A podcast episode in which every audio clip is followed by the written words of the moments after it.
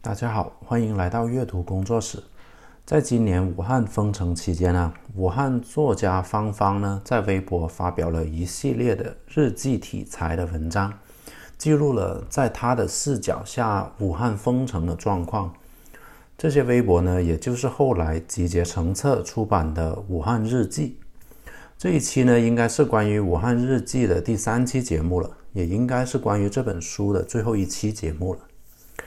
呃，《武汉日记》呢，并没有很多人预期当中那样既客观又全面，也并没有呢很多人想象中那样反党反政府的。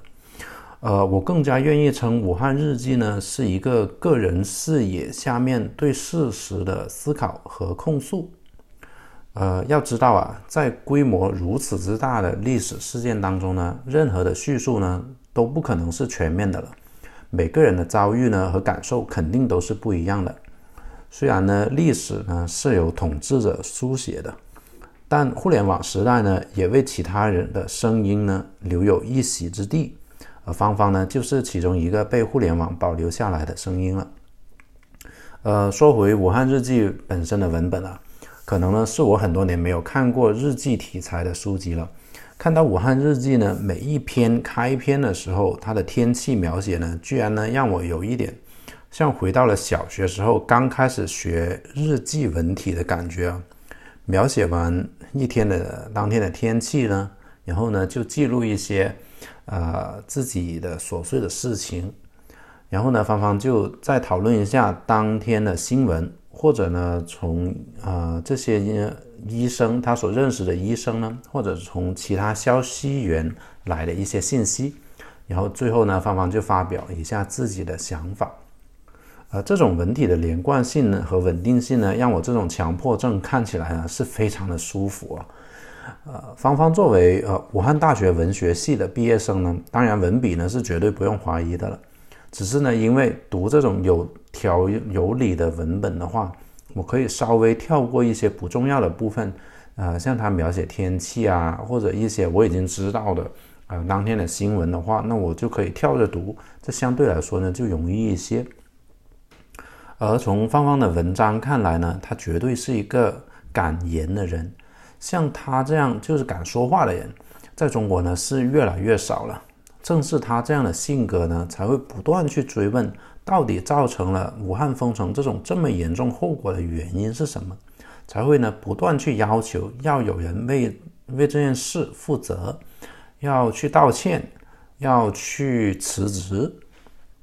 而更加重要的是呢，他呃芳芳在武汉呢已经生活了六十多年了。他有一个很庞大的人脉网络，为他呢在武汉日记里面，他提供了大量在官方报道的当中缺失的部分，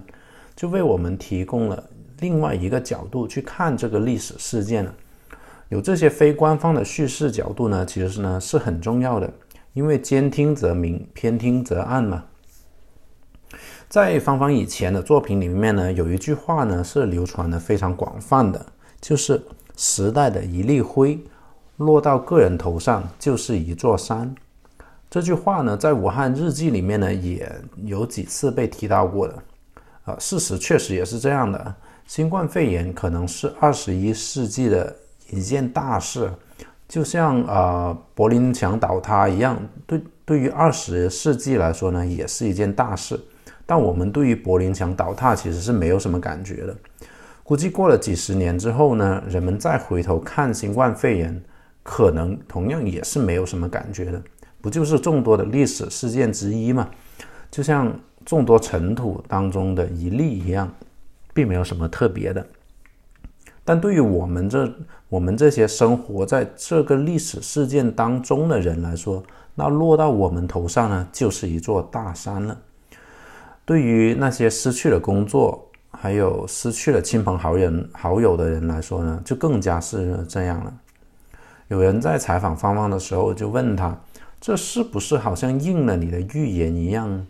芳芳说：“这不是一个预言，这是历史上呢一次又一次重复发生的事情。”对于这一座落到我们头上的大山呢，确实无论用什么多么宏大的语言去包装，都不会变成一粒尘埃的。无论呢是中国自我赞扬的体制优越，还是抗疫效率，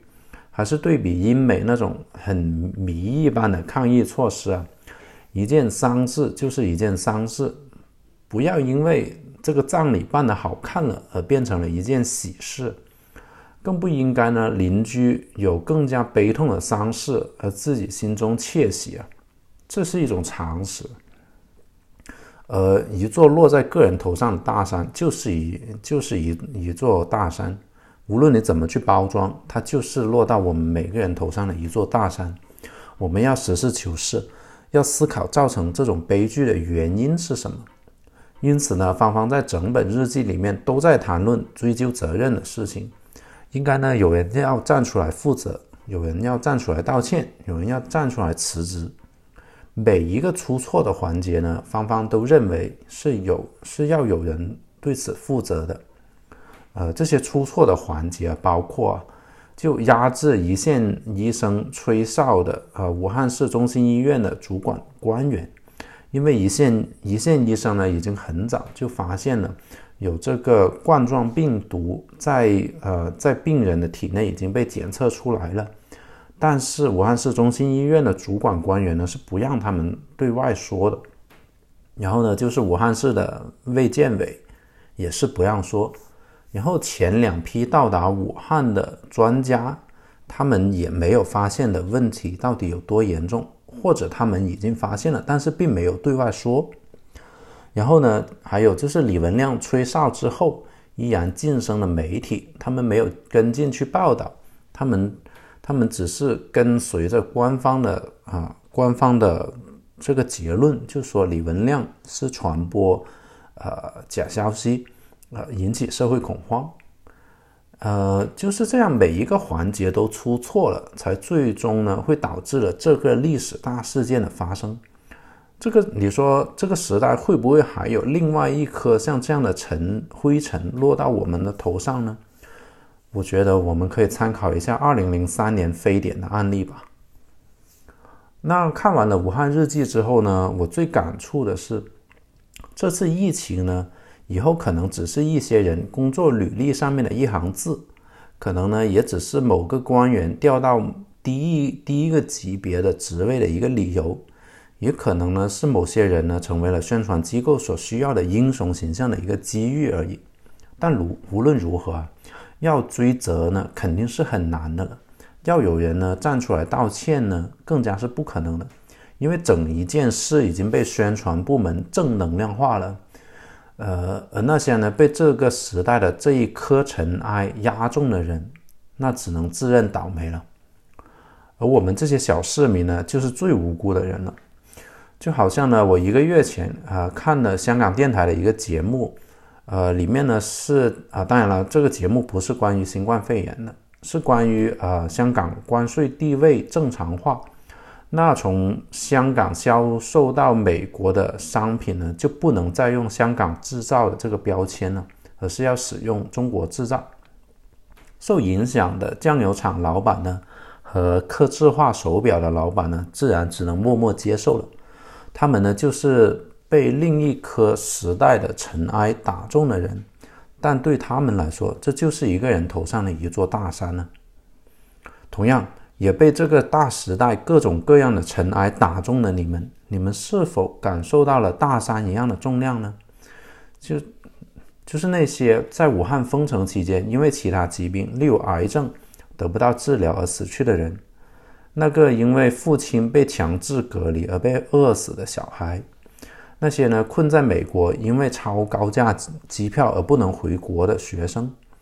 那些呢四十呃四十八小时双阴性检测结果受到这个结果限制而不能回国的中国工人；还有那些在疫情早期戴口罩外出而被人歧视的华人；还有那些因为华为被制裁而工作受到影响的华为的员工。还有那些被航空公司裁员的人，还有那些从地铁回家被人袭击的人，这些呢都是这个大时代当中的受害者。他们呢就是最终成为了代价，因为某某一个人或者某一些人的某个目的而被牺牲掉了。当一个人说出我们要不惜一切代价去达到某个目的的时候呢，其实并不可怕。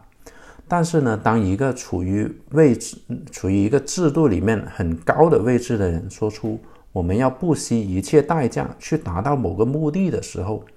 而你恰好不属于我们，而属于代价的时候，那才是最可怕的。武汉封城和欧美的封城呢，最大的不同就是。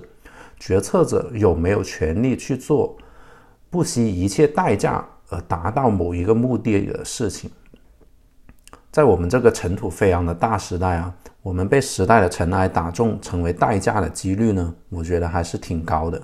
像我们这些小人物呢，面对着大时代，千万呢不要对成为代价或者被抛弃而习以为常或者变得麻木。大家呢需要对自己发声，为他人发声。我们大家要共勉之。以上呢就是我这期节目的所有内容了可能是有点太悲观了，但似乎呢也没有什么方法可以用糖衣去包装这个很苦涩的事实，那就唯有照实讲了吧。